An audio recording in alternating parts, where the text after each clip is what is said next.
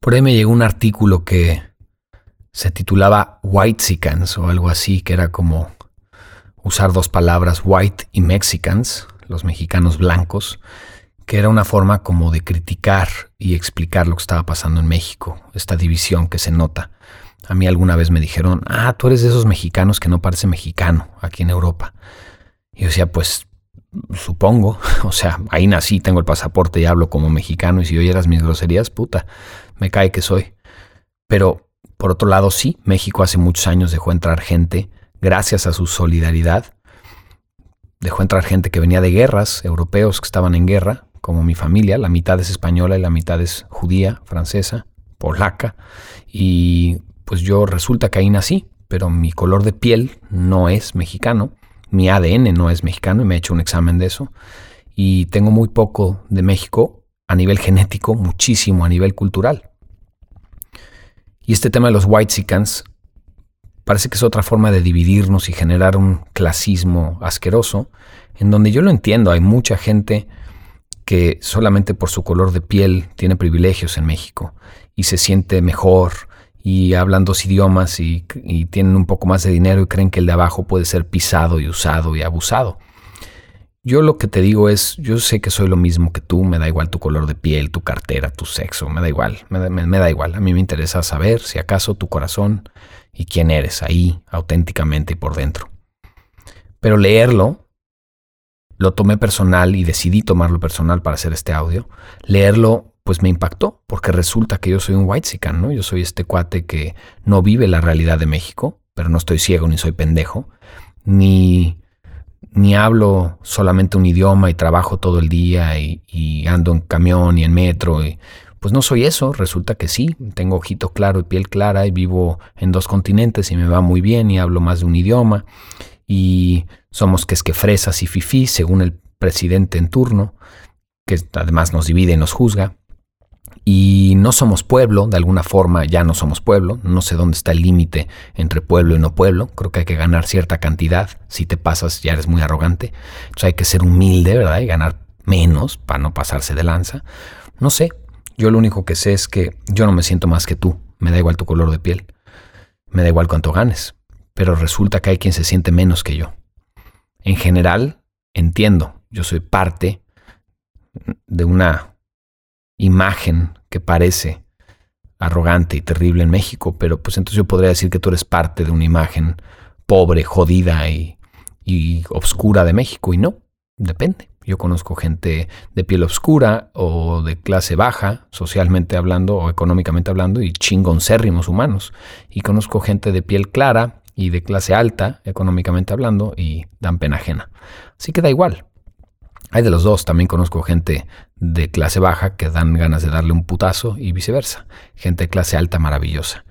Creo que tiene que ver con la conciencia y el crecimiento espiritual, no con tu dinero ni tu color de piel. Esto de los white sicans me dio mucha pena y yo lo quería platicar. Soy white sican porque soy mexicano y soy blanco.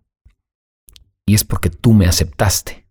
Tú o tus antepasados aceptaron a alguien como yo o mis antepasados. Este país es una chingonería cuando hay crisis. Se cayó media condesa cuando hubo un temblor y todo el mundo salimos a la calle. Ya que estamos bien, entonces nos volvemos a mentar la madre y a odiar. Y lo mismo creo que pasa a nivel mundial.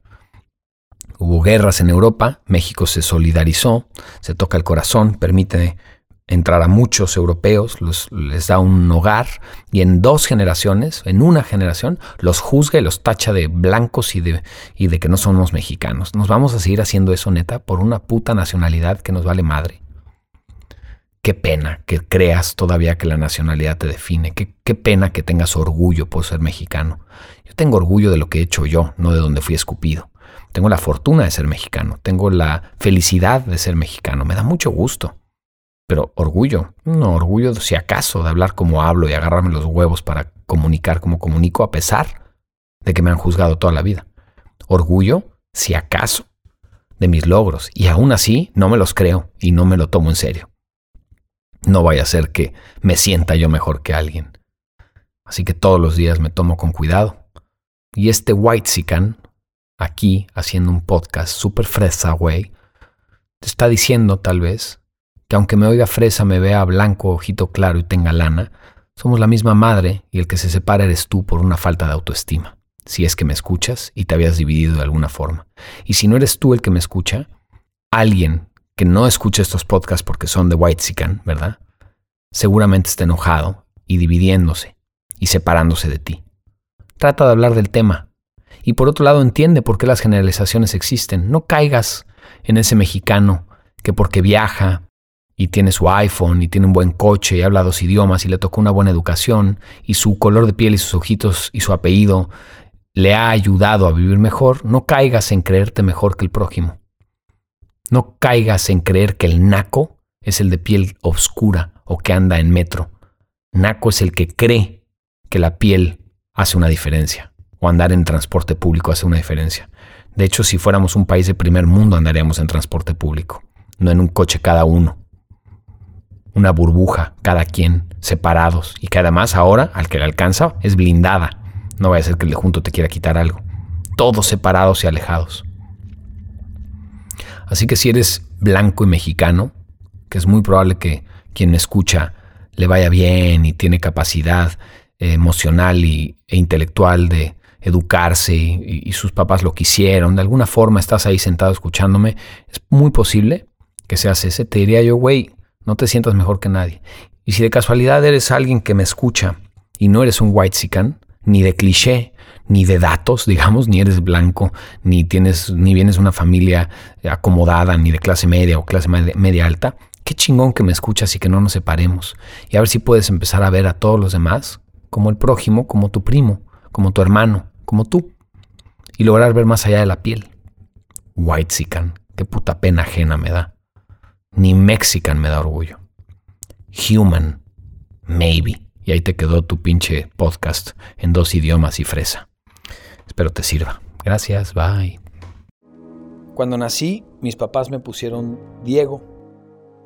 Cuando desperté, me puse a mí mismo huracán.